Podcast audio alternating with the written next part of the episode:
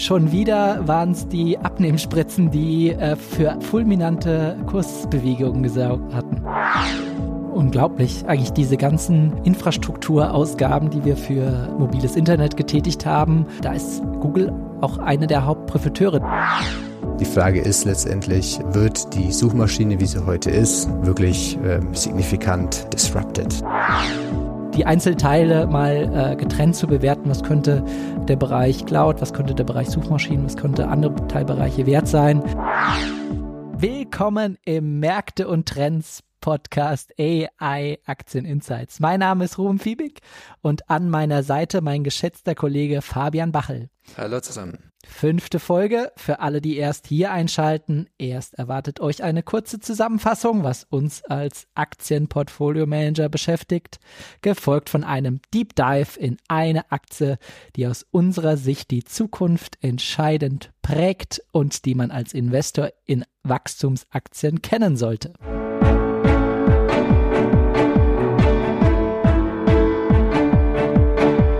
Märkte und Trends Aktieninsights Erfolgreich investieren und verstehen, was die Kapitalmärkte bewegt. Ein Podcast der MEAG mit Ruben Fiebig und Fabian Bachel. Fabian, Podcast 5. Wie geht es dir? Mir geht's super. Ähm, war ja eigentlich eine recht ruhige Woche am Markt, würde ich sagen. Aber wie so oft passiert die Action eben irgendwie unter der Fassade in bestimmten Narrativen. Da hat man schon wieder sehr, sehr viel äh, Bewegung gesehen. Also Fabian, was ist dir am Markt diese Woche aufgefallen? Also war ja grundsätzlich eine ruhige Woche, Indizes nicht stark verändert, aber wie es immer äh, ist, passiert die Action ja irgendwie in bestimmten isolierten Narrativen.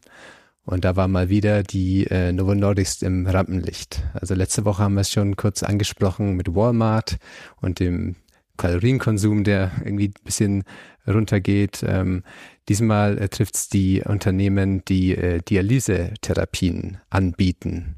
Ähm, die wurden ähm, enorm abverkauft. Am Mittwoch war das, glaube ich. Ähm, zum Beispiel in Deutschland gibt es ja ein Unternehmen, das macht die Fresenius Medical Care, ist vielleicht einigen Zuhörerinnen und Zuhörern bekannt. Minus 17 Prozent an dem Tag. Ähm, und der Grund war, dass die Novo Nordisk äh, veröffentlicht hat, dass ähm, letztendlich ihr Medikament äh, für Typ 2 Diabetes, Ozempic, auch eine Wirkung auf äh, die Therapie von Nierenerkrankungen haben könnte. Ähm, man weiß das noch nicht. Das ist ja in diesen Studien immer so, dass äh, das sogenannte Doppelblindstudien sind. Das heißt, sowohl die Teilnehmer als auch Novo Nordisk als das forschende Unternehmen weiß das Ergebnis nicht, bevor es final abgeschlossen ist. Aber diese äh, Veröffentlichung, ähm, die da Dienstagabend ähm, nachbörslich kam, legt nahe, dass es da auch einen positiven Effekt auf Nierenerkrankungen hat. Das führt letztendlich dazu, dass äh, immer weniger Patienten ähm, letztendlich in so einer dialysepflichtigen Niereninsuffizienz ähm, enden und ähm, deswegen die Dienstleistungen wie vom Unternehmen wie zum Beispiel Fresenius Medical Care weniger nachgefragt werden könnten in der fernen Zukunft. Ruben, was ist dir aufgefallen im Markt? Ja, also bei mir war es das, äh, der Beginn der Berichtssaison äh, war für mich äh, das Bewegende, weil endlich bekommt man ein Update von den Unternehmen in dem ganzen makroökonomischen, geopolitischen Umfeld, was natürlich jeden beschäftigt im Moment einmal den Blick unter die Motorhaube, ja, wie läuft eigentlich das Geschäft? Ähm, starke Bewegungen sind das Resultat, deswegen nicht wundern, wenn es in den nächsten zwei, äh, zwei bis drei Wochen mal den ein oder anderen Namen stärker trifft, weil die Earnings Season wieder im Fokus ähm, als wichtiger Inputgeber für Investoren. Die Zahlen von LVMH sind mir da letzte Woche besonders ähm, aufgefallen. Ist ja eines der größten Unternehmen in Europa und im Vergleich ähm, ja für die Luxuskonzerne sicherlich sehr wichtig. Ähm, LVMH macht ja von Leder, Mode über Spirituosen, Shampoos äh, fällt da einem ein, über Schmuck äh, bis hin zum äh, tourismuslastigen äh, Duty-Free-Geschäft wirklich alles. Also sehr viel Lernpotenzial. Erstens schwächer als erwartet, leider muss man sagen, kein gutes Omen für die gesamte Industrie. Letzte Woche hatten wir uns ja Hermes vorgenommen. Ähm, wir hatten auch den IPO von Birkenstock erwähnt und alle Unternehmen in dieser Sphäre waren nach den LVMH-Zahlen wirklich unter Druck, weil man muss sagen, obwohl Analysten nicht so euphorisch waren in die Zahlen hinein, ähm, war das einfach nochmal eine Enttäuschung. Seit dem ersten Quartal 2020 ähm, hat das Unternehmen eigentlich immer die Umsatzzahlen schlagen können. Und das war das erste Mal, wo sie fünf Prozent schwächer waren als die Erwartung. Und das ist einfach schon mal etwas, was man festschreiben muss. Das ist ein Fakt. Dementsprechend muss man schauen, okay, was ist ein Trend, der kurzfristig andauert? Oder haben wir wirklich auch womöglich einen Trendbruch, also weg hin von diesem starken Luxuswachstum? Ähm, da brauchen wir einfach noch mehr Futter, aber erstmal negativ für die, für die kurze Frist. Sehr gut hingegen dann der Tourismusbereich. Ähm, hier muss man sagen, dieser ganze Reopening Trade, ähm, den man, also das heißt die Wiedereröffnung nach Covid, man, man, man mag es kaum glauben, es läuft immer noch. Also wir haben im, im Bereich Reisen, im Bereich ähm, diesem ganzen Tourismusbereich noch viel Potenzial und das zeigt sich auch hier wieder in den Zahlen. Also was machen wir daraus? Also was mache ich daraus? Was lese ich daraus? Erstmal negativ ähm, weil auch gerade diese negativen Revisionen auf die Umsatzzahlen den gesamten Sektor belasten und auch quantitative Fonds, die rein ähm, ja nur auf die Zahlen schauen, sehen erstmal ein Verkaufssignal, dementsprechend ähm, womöglich die Aktie erstmal unter Druck, aber in Perspektive gesehen LVMH handelt schon 28 Prozent unter den Hochs von April. Also hier wurde einiges schon von den Investoren vorweggenommen und von einem Trendbruch können wir bisher noch nicht sprechen. Aber äh, für mich Augenmerk auf die Zahlen von Hermes als nächstes. Die sollten ja aufgrund ihres Businessmodells Wartelisten, kein Geschäft mit Getränken, niedrigere Penetration, höhere Pricing Power einfach besser dastehen. Aber nach, den, nach der Enttäuschung ist man da natürlich auf der Hut, mehr zu erfahren im, im nächsten Call. Also das war für mich ähm, das, das Wichtige letzte Woche. Dann wären wir schon bei unserem geliebten Deep Dive. Und heute kann ich mich zurücklehnen und dir lauschen. Welche Aktie hast du uns heute mitgebracht, Fabian? Ich habe in der letzten Folge angekündigt, äh, eine Aktie, die sehr viel mit künstlicher Intelligenz zu tun hat, aber in dem Zusammenhang eigentlich relativ kontrovers diskutiert ist. Es geht um Alphabet, Google. Ähm, Zuhörer können sich ja auch mal fragen, wie würden Sie das äh, einschätzen? Ähm, sind die Gewinner von diesem KI-AI-Trend oder sind sie Verlierer? Vielleicht jetzt schon mal Gedanken machen und dann nochmal, nachdem wir uns darüber unterhalten haben. Sehr gut. Also Punkt eins, wo begegne ich dem Produkt? Die Suchmaschine kenne ich auf jeden Fall. ja, ist super einfach. Ne? Ich meine, einfach mal aufs Handy schauen. Wenn du ein Android-Betriebssystem äh, auf dem Handy hast, das ist Google-Produkt. Wenn du ein iPhone hast, musst du halt kurz Safari aufmachen und äh, einfach als Standardsuchmaschine ist ja bekanntermaßen Google dort voreingestellt. Dann YouTube gehört äh, zu Alphabet. Ähm, sie machen auch eigene Hardware, ähm, zum Beispiel das Google Pixel. Cloud-Anbieter. Letztendlich, um es mal zu quantifizieren, ist es so, dass Google mehr als zwei Milliarden Nutzer hat bei sechs verschiedenen Produkten. Wow. Also das ist die Suchmaschine, Maps, ähm, Gmail, YouTube, Android und Chrome. Also das gibt dann so ein bisschen das Gefühl von der ähm, sag ich mal, globalen Reichweite von dem Unternehmen. Eine kleine Anekdote vielleicht auch noch. Es läuft ja momentan der Gerichtsprozess, haben wir auch schon mal in der Folge angesprochen, ähm, in der ähm, momentan ermittelt wird, äh, ob äh, diese äh, dass Google eben zum Beispiel bei Apple die Standardsuchmaschine ist und äh, Google dafür Apple bezahlt, ob das marktverzerrend ist oder nicht. Und im Rahmen von diesem Prozess hat auch der CEO von Microsoft, Satya Nadella, ausgesagt, ähm, wie er die ganze Situation einschätzt. Er sieht natürlich die Dominanz von Google ähm, auch versus äh, eben Bing ähm, als Microsoft-Produkt. Und er meinte, eigentlich sollten wir nicht vom World Wide Web sprechen, sondern vom Google Web. Wow. Okay, wenn wir vom Google Web sprechen, ähm, wo ist denn der Mehrwert eigentlich dieses Produkts? Wie kam es, äh, wie kommt es eigentlich zu dieser Dominanz? Ähm, und du hast ja auch angesprochen, die Nutzer sind ja verrückt danach, nach den, nach diesen Dienstleistungen. Wo ist mhm. wirklich dieser Mehrwert? Warum ist Bing nicht erfolgreich und warum hat sich Google so durchgesetzt?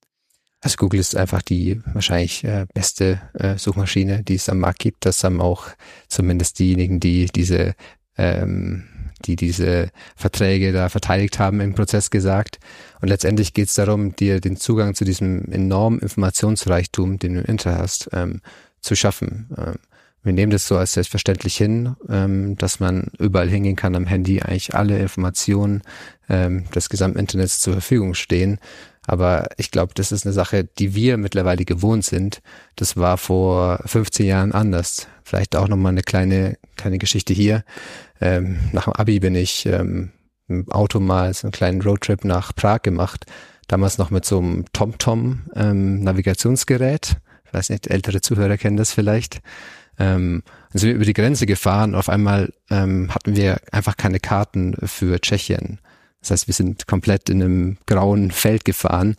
Und äh, ja, es war vor, sag ich mal, irgendwie 13, 14 Jahren.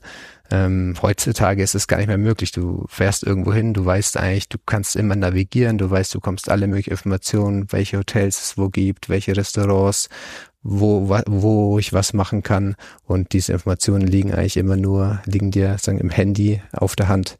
Und das ist natürlich ein Verdienst größtenteils eben von Google, die diese Informationsreichtum ja ordnen und verfügbar machen. Ja, unglaublich. Eigentlich diese ganzen Infrastrukturausgaben, die wir für ähm, ja, mobiles Internet getätigt haben, ähm, da ist Google auch eine der Hauptprofiteure, dass man einfach von seinem Handy aus diese ganzen Dienstleistungen auch so einfach wahrnehmen kann. Dann sind wir beim dritten Punkt. Wo kommt das Wachstum und die Innovation her? Du hast schon angesprochen, das sind schon sehr viele Nutzer, noch mehr Nutzer und ähm, bei der Google-Suchmaschine frage ich mich dann doch, ist der Markt nicht eigentlich gesättigt? Wie viel Suchen können wir noch führen? Ähm, das sehe ich jetzt ähm, als Herausforderung für dieses Wachstum. Genau, also die Suchmaschine ist wirklich ein reifes Produkt. Ähm, das äh, Markt, äh, Marktanteil von über 90 Prozent. Ähm, so viel höher kann es dann auch nicht mehr gehen. Ähm, das nutzt eigentlich schon jeder. Äh, ich denke, der, der Megatrend, der hier gespielt wird, wenn man die Aktie sich anschaut, ist auf jeden Fall AI. Und ich weiß nicht, wie die Wahrnehmung jetzt so von den Zuhörerinnen und Zuhörern ist. Ähm, Im Investorenumfeld äh, war sie zumindest vom halben Jahr relativ negativ was, äh, was Google angeht und genau. deren Positionierung. Bing, Bing kommt jetzt, hatte ich, hatte ich, hatte ich so das Gefühl, im ersten Monat ging es davon, ah, Bing kann jetzt mit den Chat-GBT-Funktionen hier angreifen und man sucht dann sowieso alles nur noch über den, den Chatbot sozusagen und Google kommt da ins Hintertreffen. Das war auch meine Wahrnehmung. Wie, wie sieht's bei dir aus? Also zunächst war es ja so, ähm, dass sie ähm, einfach diese PR-Sache, diesen PR-Teil da komplett vermasselt haben gab es ja ähm, diese tolle Präsentation von Microsoft äh, zusammen mit OpenAI, wie sie die ChatGPT ähnlichen Produkte in Microsoft, zum Beispiel in Bing vor allem, da integrieren wollen. Das war wirklich eine Präsentation, wo man sprachlos geworden ist. Google musste ganz schnell irgendwie kontern, hat dann am nächsten Tag oder eine Woche darauf eine eigene Präsentation gemacht und äh, hat das einfach nicht gut gemacht. Es war schlecht vorbereitet. Ähm, man hat zwar super viele Produkte in dem Bereich, aber man konnte es halt einfach dem Zusammenhang nicht darstellen. Ich glaube, da ist ganz wichtig, ähm, als Portfolio-Manager auch die, die Ruhe zu bewahren, weil an den beiden Tagen, also an dem Tag, als die Präsentation war und dem Tag darauf, hat die Aktie, glaube ich, auch mehr als zehn Prozent verloren. Und bei Google sind es dann sofort äh, mehr als 100 Milliarden an Marktkapitalisierung, die da einfach mal verfliegen. Aber wie gesagt, muss man da die Ruhe bewahren. Wenn man sich die Geschichte von, von Google anschaut, ist es so, dass die schon 2013 ähm, eine große Akquisition getätigt haben. Ähm, damals äh, ein Unternehmen gekauft, das von dem Gründervater von AI, Geoffrey Hinton heißt der, gegründet wurde. Ähm, Im Jahr darauf haben sie sich DeepMind gekauft. Ähm, das haben wir auch in der letzten Folge ja schon ganz kurz mal angeschnitten. Ähm, auch ein Forschungsinstitut. Ähm, die und kennt man von AlphaGo, also die haben, haben diesen, diesen äh, besten Spieler äh, der Welt äh, sozusagen in diesem asiatischen Spiel, kennt man vor allem in Korea, äh, beschlagen. sozusagen. und man hatte, komplexer, ja. Genau, hatte vermutet, es ist gar nicht möglich und äh, dieses Unternehmen hat es geschafft, äh, mit dem Algorithmus äh, diesen Spieler zu schlagen. Also da steckt schon Know-how drin. Auf jeden Fall. Das haben sie 2014 so für ungefähr 500 Millionen gekauft Wir haben ja letzte Woche auch über Bewertungen gesprochen, zum Beispiel die bei OpenAI da im Raum stehen, 80 Milliarden. Und Google DeepMind ist, äh, denke ich, da auf jeden Fall ein, der stärkste Wettbewerber auf jeden Fall.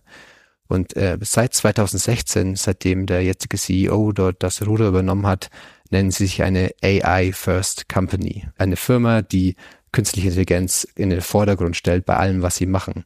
Und heute ist es so, ähm, das ist aus dem letzten Earnings Call von Google, dass mehr als 80 Prozent der Werbekunden, also diejenigen, die Werbung über die Suchmaschine, über YouTube und so weiter schalten, ähm, verwenden Produkte, die durch AI gesteuert werden. Also sie sagen das nicht nur, ähm, dass sie irgendwie viel mit AI machen, so wie andere Firmen, sondern sie ähm, machen das wirklich seit Jahren und treiben das Feld auch entscheidend voran. Und ich glaube, das größte Potenzial bei dem Thema ist äh, dann eben in der Google Cloud Plattform. Ähm, Cloud, als irgendwie Cloud Computing da so groß geworden ist vor mehr als zehn Jahren, dachte ich auch, das ist irgendwie eigentlich ein einfaches Geschäft. Man stellt halt ein paar Server zur Verfügung und lässt letztendlich ähm, die Computerinfrastruktur extern von jemanden wie zum Beispiel AWS, äh, also von Amazon managen. Aber es ist viel, viel mehr als das. Ein naiver Gedanke irgendwie gewesen. Ähm, um wirklich einen kompetitiven Cloud-Service zu haben, braucht man vieles. Und insbesondere im Bereich AI, glaube ich, ist da Google ähm, besonders gut aufgestellt. Also das beginnt ähm, wirklich im ganz Kleinen. Ähm, Google produziert eigene Chips. Das haben wir in der Nvidia-Folge ja auch mal kurz angesprochen. Ähm, das sind die sogenannten Tensor Processing Units, kurz TPUs, mittlerweile in der fünften Generation. Und das sind Chips, die eben dezidiert für ähm, Computer-Workloads, für künstliche Intelligenz, also fürs Training von Modellen und auch für die Inferenz, also das Abrufen, das Abfragen von Modellen, extra dafür designt sind dann haben sie einfach eine, eine Systeminfrastruktur, ähm, die ausgelegt ist für Machine Learning ähm, und insbesondere auch sagen wir, den Software-Teil. Software ist ja immer der Teil, der einen oft differenziert. Dafür haben sie auch ein Machine Learning Framework. Und ähm, da hast du wirklich die komplette Wertschöpfungskette, wie man so ein Modell trainiert, ähm, wirklich als, als Lösung bei Google. Also von der Hardware über die Software die Liste an Kunden, die die Google Cloud Plattform hat, ist wirklich sehr eindrucksvoll. Also wir hatten ja Anthropic letzte Folge mal erwähnt, wirklich in, äh, ein AI Lab, das riesige Modelle trainiert. Mit Journey kennen vielleicht einige, das sind die tollen Bilder, die man da sieht im Internet, also Text, ähm, man schreibt einen Text und es wird ein Bild generiert. Character AI ist ein weiteres Beispiel. Und der bekannteste Kunde von der Google Cloud Plattform, und ist zwar nicht bestätigt, aber gibt eben viele Berichte dazu, ist Apple. Ich weiß nicht, Apple ähm, hört man ja recht wenig, was sie im Thema künstliche Intelligenz machen, aber sie trainieren ja, sie machen ja eigentlich immer alles selbst. Ja, haben ja auch die eigenen Betriebssysteme für die Geräte und die wollen natürlich auch ein eigenes äh, Large Language Model bauen und das wurde wird ähm, oder wurde eben auf der Google Cloud Plattform auch trainiert. Insgesamt ist so, dass mehr als 70 Prozent ähm, der AI-Startups, die ähm, mit einer Bewertung von über eine Milliarde ähm, Geld eingenommen haben, äh, die, Google, die Google Cloud-Plattform verwenden. Wow. Okay, also du siehst dieses Cloud-Geschäft als großen Treiber und wir hatten es ja angesprochen, die Leute wollen Zugang zur Kapazität, äh, um ihre Modelle zu, zu trainieren und Alphabet könnte einer der ähm, der Bevorteilten hier sein, weil sie einfach groß genug sind. Ähm, wie gesagt, sie waren schon Nummer drei in dem, in dem Geschäft für, für Cloud-Dienstleistungen, also der Auslagerung von internen Dienstleistungen an Dritte.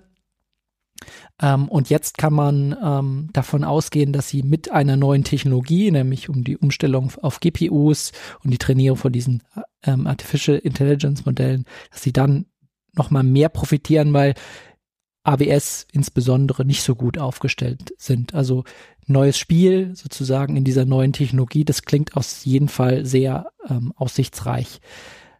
Welche Risiken siehst du? Also ich sehe im Prinzip so ein, so ein bisschen so ein Legacy-Business, 90 Prozent Suchmaschine, vielversprechende ähm, Wachstumsopportunitäten, bessere Monetarisierung der, der Kunden im Marketing-Segment, bei Werbeanzeigen kann man mit AI sicherlich eines, einiges anbieten. Das Cloud-Geschäft sehr stark, aber ähm, ja, ähm, wie viel Sorgen machst du dir äh, über die Disruption dieses, ähm, dieses ähm, Suchgeschäfts und welche anderen Risiken siehst du? Ich glaube, das ist so die Kernsorge von Investoren und deswegen auch kontrovers diskutiert, ob sie wirklich äh, Profiteur oder ähm, Verlierer sind von diesem ganzen Thema. Die Frage ist letztendlich, ähm, wird die Suchmaschine, wie sie heute ist, blaue Links, wirklich ähm, signifikant disrupted sozusagen? Also Zugang zum Web, ist es weiter eine Suchmaschine oder ist es zum Beispiel ein Chatbot oder ein anderes Tool, was wirklich interaktiv mit einem, äh, mit einem agiert? Das ist die eine Sorge, ob Google da verdrängt wird. Ähm, ich glaube, dazu muss man sagen, okay, wo wir momentan stehen mit diesen Chatbots, ähm, würde ich sagen, dass es noch kein Risiko ist, noch, noch kein größeres Risiko, weil letztendlich brauchst du ja faktisch akkurate Informationen. Du willst wissen, wo kommen die Infos her, wo, was ist die Quelle und wie diese ähm, Large Language Models aufgebaut sind, können die diese Quelle einfach nicht geben. Äh, das heißt, es gibt ja auch dieses Phänomen, dass die halluzinieren. Das heißt, die erfinden einfach irgendwas. Zum Beispiel, wenn ich jetzt frage, ähm, ob ich schon mal ein Buch geschrieben habe, dann sagen sie ja, wahrscheinlich schon. Irgendwie hast du in sieben Jahren schon mal ein Buch geschrieben, weil irgendwer anders mit einem ähnlichen Namen äh, schon mal ein Buch geschrieben hat. Da gibt es ja Dutzende Beispiele auch von Wissenschaftlern, die ähm, irgendwelche Bücher da geschrieben haben sollen, die eben gar nicht existieren. Ähm, ich glaube, solange das so ist, ähm, ist die Suchmaschine noch die beste Option. Google versucht sich da in Anführungszeichen selbst zu disrupten mit der sogenannten Search Generative Experience, dass man weiterhin Google Suchleiste hat, ähm, Google Ergebnisse, aber eben auch eine Antwort, die generiert wird über ein Large Language Model. Ähm, und man dementsprechend auch zum Beispiel über BART, dann den, das Chatbot-Interface von den Google-Modellen ähm, auch äh, diese Art von Suche ähm, tätigen kann. Was natürlich auch dazu gehört, ist, dass wie die Suche heute gestaltet ist, ist das schon so, dass man damit einfach sehr viel Geld verdienen kann. Also hast du viel Platz, einfach äh, Links unterzubringen, die gesponsert sind, für die Google dann pro Klick oder dann dementsprechend, wenn auch ähm, eine Transaktion stattfindet und was gekauft wird, viel Geld bekommt. Booking zum Beispiel, eine Reiseplattform online, der größte Kostenpunkt von Booking ist einfach die Zahlung an Google dafür, dass Traffic auf die Booking-Seite kommt. Also Google ist halt wirklich ganz oben ähm, am sogenannten Funnel, also am Trichter, wenn man Informationen sucht, wenn man das Internet aufmacht und ähm, auf Basis von dem Suchinterface, wie man es momentan hat, ähm, kann man einfach gut Geld verdienen. Die Frage ist, wenn man die ganze Zeit nur chattet, für, kommt man dann auch auf irgendwelche Links, wo mhm. der letztendlich der Nutzer auch Geld ausgibt und Google dann auch was verdient. Das ist das eine Risiko und das andere ist das Thema Regulatorik. Ne? Es ist halt ein Monopol, ähm, wird dementsprechend auch kritisch betrachtet, momentan ja auch der Gerichtsprozess. Ähm, und das äh, ist halt einfach so ein Risiko, das bei den gesamten großen, bei den großen Tech-Unternehmen, Amazon, genau das gleiche, Apple auch im App Store oder eben Microsoft immer präsent ist. Ja. Wenn ich mir jetzt die, die Marge von Google anschaue, das Wachstum, was sie über ähm, die letzten zehn Jahre gezeigt haben, auch die Aktienmarkt-Performance an sich ist wirklich phänomenal. Und ähm, von der Bewertung her, das hat mich dann doch überrascht. Also sehr günstig mhm. im Vergleich, ähm, wenn ich mir eine Apple anschaue, ähm, ist sie eher ähm, ja fast so wie der Markt bewertet. Genau. Und wie, wie stehst du dazu? Ähm, ist es das Thema Regulatorik? Ist es Legacy? Ist es äh, das Thema, ähm, die Investoren sind sich unsicher, wird die ähm, Suche disrupted und deswegen dieser hohe Discount, ähm, weil Wachstum ist ja auf jeden Fall da und mhm. wird auch für dieses Jahr gesehen. Genau.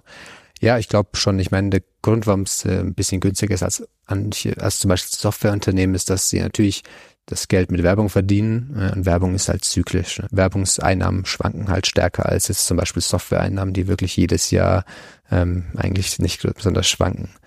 Ähm, ich denke, das Regulatorik-Thema ist ein großes Thema. Ähm, die Investoren sind einfach ein bisschen kritisch und auch aufgrund der anstehenden Disruption. Aber ich denke, dass Google wirklich in der Position ist, sich selber am besten zu disrupten. Die Bewertung ist genau da, wo der Markt ist. Also wenn man alle Unternehmen zusammensteckt, ähm, hast du den gleichen KGV ähm, beim Unternehmen, das wirklich wahnsinnig gute Zukunftsaussichten hat. Also das Thema AI es wird, glaube ich, von fast keinem Unternehmen so gut abgedeckt wie von, von Alphabet. Ähm, also es gibt viele Gründe, ähm, warum Google ähm, von diesem Trend stark profitiert. Und äh, hinzu kommt einfach auch noch das Wachstum aus anderen Geschäftsfeldern. Das, äh, und nicht von AI eigentlich. Mhm. Also YouTube ist auch wirklich ein unterschätztes Asset eigentlich. Ähm, die profitieren jetzt zum Beispiel auch von diesem Drehbuchautorenstreik, den es in den USA gab. Das ist ja gar keine, mal paar Monate keine neuen Sendungen gab. Dann gehen die Leute auf YouTube ja, und schauen sich dort halt den Content an, der ähm, von Privatpersonen oder von diesen äh, YouTubern letztendlich kreiert wird. Ja, unglaublich auch technologisch. Selbst bei selbstfahrenden Autos äh, sind sie vorne mit dabei. Ähm, die Investoren scheinen hier keine Sum of the Parts Bewertung, also das Einzel, die Einzelteile mal äh, getrennt zu bewerten. Was könnte der Bereich Cloud, was könnte der Bereich Suchmaschinen, was könnte andere Teilbereiche wert sein? Wenn man die eigentlich alle addiert, ähm, wirkt das ähm, wirkt die Bewertung umso, umso günstiger, aber wahrscheinlich ähm, diese, diese Regulatorik dann doch in kurzer Frist erstmal belastend. Äh, wie bewertet ChatGBT ähm, das Geschäftsmodell? Also ich habe mal äh, ein bisschen andere Fragen gestellt. Ähm, und zwar habe ich immer gefragt, äh, wer laut ChatGPT der beste Cloud-Anbieter ist. Äh, und äh, für AI-Workload spezifisch. Ähm, wollte mir leider keine Antwort geben, hat einfach die, die großen äh, drei oder vier, also wenn man Oracle noch dazu zählt, äh, aufgezählt. Ähm, ja, ich glaube, wenn man sich da ähm, einen Cloud-Anbieter aussuchen muss, muss man, glaube ich, ein bisschen mehr ähm, Recherche noch anstellen, als einmal ChatGPT fragen. Und was ich noch gefragt habe, ist, ob ähm, sogenannte Large Language Model Chatbots ähm, die Google-Suche ähm, wirklich verdrängen werden. Und da schreibt hier ChatGPT, obwohl es ja natürlich äh, Konkurrenzprodukt äh, ist, ein Riesentext, aber wenn man es zusammenfasst hier, kurz gesagt, es ist unklar, ob äh, Large Language Model Suchmaschinen ähm, verdrängen werden. Sie könnten stattdessen als komplementäre Dienste existieren. Und ich glaube, das ist schon äh, das, was wir momentan sehen. Es hat äh, verschiedene Anwendungsfälle, oh, die Suche äh, sowie der Chatbot. Also sehe ich da momentan nicht das größte Risiko in dieser Verdrängung, zumindest in der kurzen Frist. Mit der technologischen äh, Weiterentwicklung äh, muss man das Thema natürlich dann neu bewerten. Super, Fabian. Mich hast du überzeugt. Dann einen großen Dank für die Vorstellung dieses interessanten Wachstumsunternehmens. Ja, ähm, sehr gerne. Und ich bin gespannt, was du uns nächste Woche vorstellen wirst. Hast du schon eine Idee oder machst du es wieder spontan? Ja, ich werde mir auch eines der großen Tech-Unternehmen vornehmen. Ähm, ich glaube, du hast den Bereich vorbereitet, einige Schlagworte ja schon erklärt und ähm, da werden wir nächste Woche ansetzen können. Dann bleibt mir noch zu sagen, danke für eure Interesse. Feedback wie immer an info at meag.com oder über Instagram. Bitte folgt uns, gibt uns Feedback und bis nächste Woche. Bis nächste Woche. Der Märkte und Trends Podcast der MEAG Munich Ergo Kapitalanlage Gesellschaft MBH dient Informations- und Marketingzwecken. Rechtliche Hinweise und weitere Informationen erhalten Sie in der Beschreibung des Podcasts oder im Internet unter www.meag.com.